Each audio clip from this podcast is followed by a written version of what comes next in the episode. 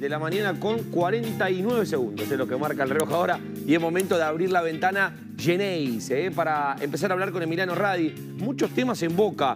El título ya está acá abajo. Pavón se suma a la, a la pretemporada. ¿Qué pasará con Pavón? Que en un momento tenía una cláusula de 50 millones, que volvió, que no quería jugar, que jugó. Un jugador importantísimo. A ver, Radi, te damos la bienvenida.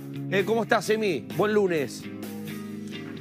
Ayrton, muy buen lunes, ¿cómo estás? Ya estamos aquí en el predio de Seiza, donde acaba de ingresar el plantel. Recordemos que está concentrando en un hotel muy cerca del predio de Seiza y el que ingresó minutos antes fue Cristian Pavón a sumarse justamente a esta pretemporada. Recordemos que por un caso positivo de COVID él no se pudo sumar desde el primer día, teniendo en cuenta que había sido muy cercano a la fecha de regreso, entonces por eso había que dejar pasar esos días para que se pueda sumar. Bueno, ahora Cristian Pavón está aquí en el predio de Seiza.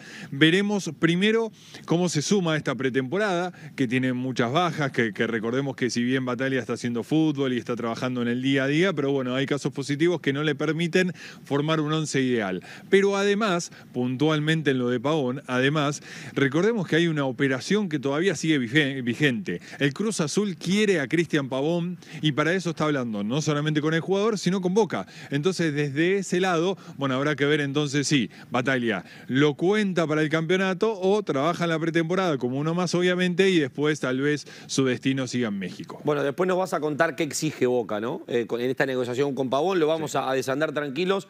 Eh, pero nos preguntamos hoy en la apertura del programa, en la apertura de este Sport Center AM, por Pastore. ¿Pastore será el tapado? ¿Pastore está en el radar de Boca? ¿Esto es así?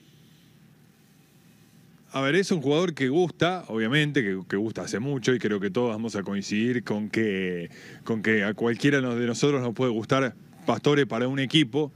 Eh, ahora, por ahora, por ahora, eh, opciones eh, formales o ofertas formales no hay. Justamente si será el tapado, será una sorpresa que intenta conseguir Boca. Lo cierto es que por ahora, y el que estaba del otro lado de la foto en esa cena que, en los últimos días eh, salió a la luz, que es eh, Pipa Benedetto. Bueno, veremos en definitiva si el camino de Pipa Benedetto y todo lo que se está hablando con Elche y con su representante también deriva en que venga acompañado y en que venga acompañado por Javier Pastor. Ahí está, sería un 2 por 1 tremendo. Bueno, ¿qué, ¿qué pasa con, la operación de Darío? Porque vos lo decías hace un tiempo ya, ¿eh? Benedetto tenía la información de que, y a ver, la intuición de que iba a resignar también eh, el dinero, lo resignó, Boca tiene todo acordado con él, pero ¿qué falta con Marsella? ¿Qué es lo que se tiene que destrabar?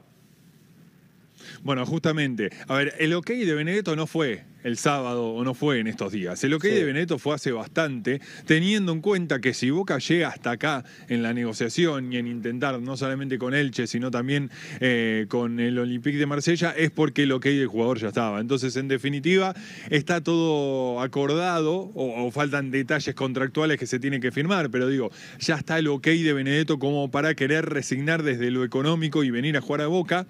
Yo creo que también las cosas con Elche y sobre todo con todo lo que venimos mencionando, de que tal vez podría llegar a entrar en la operación Lisandro López, eh, que lo quiere el Tijuana, un club que también pertenece a los accionarios de Elche, y Walter Bow es considerado por Defensa y Justicia, también ese grupo eh, asesora eh, futbolísticamente a Defensa y Justicia, entonces son jugadores que pueden llegar a meterse en la negociación para que todo sea un poco más fácil y Boca no tenga que desembolsar desde lo económico, desde el efectivo, sí con eh, activos como son los jugadores. Bueno, lo que falta, y es lo que obviamente será lo último para que el hincha de Boca ahí sí tiene que estar feliz por el regreso de Benedetto, es el ok del Olympique de Marsella. La idea es que sea préstamo. Yo no descarto que Boca intente un porcentaje mínimo, eh, por lo tanto, o comprarlo o ver justamente de alguna opción de compra. Yo no solamente imagino todas estas negociaciones para un Benedetto por un año a préstamo y después vuelve al Olympique de Marsella. Yo imagino que todas estas negociaciones son justamente para retener a Benedetto, que si el jugador obviamente está conforme en boca, eh, se quede un tiempo más. Por lo tanto, eh, hay que seguir hablando con el equipo francés. Esto no solamente lo está haciendo Boca, sino también lo está haciendo y sobre todo el representante de Benedetto, el propio jugador, para tratar de forzar la salida y que Pipa Benedetto se ponga a la azul bueno, seguimos ampliando este tema eh, y tenemos después que hablar de la ola de calor, Radi. Estaba contento con el clima de la semana pasada. Prepárate. No Todo sé si te llevas dos camisas, no sé cómo sí, vas a hacer, pero prepárate, va a estar, va a estar picante. ¿eh? Por lo pronto, vean este saco que ya en las próximas salidas no aparece más, ¿no? Eso seguro. Después veremos si hay cambio de camisa y todo, porque él a, lo largo de, de la jornada de hoy va a ser larga aquí en Ezeiza. Bueno, mucha agua a hidratarse, querido Radi, y a cuidarse del sol. Volvemos en un rato de mí. Dale. Dale, perfecto.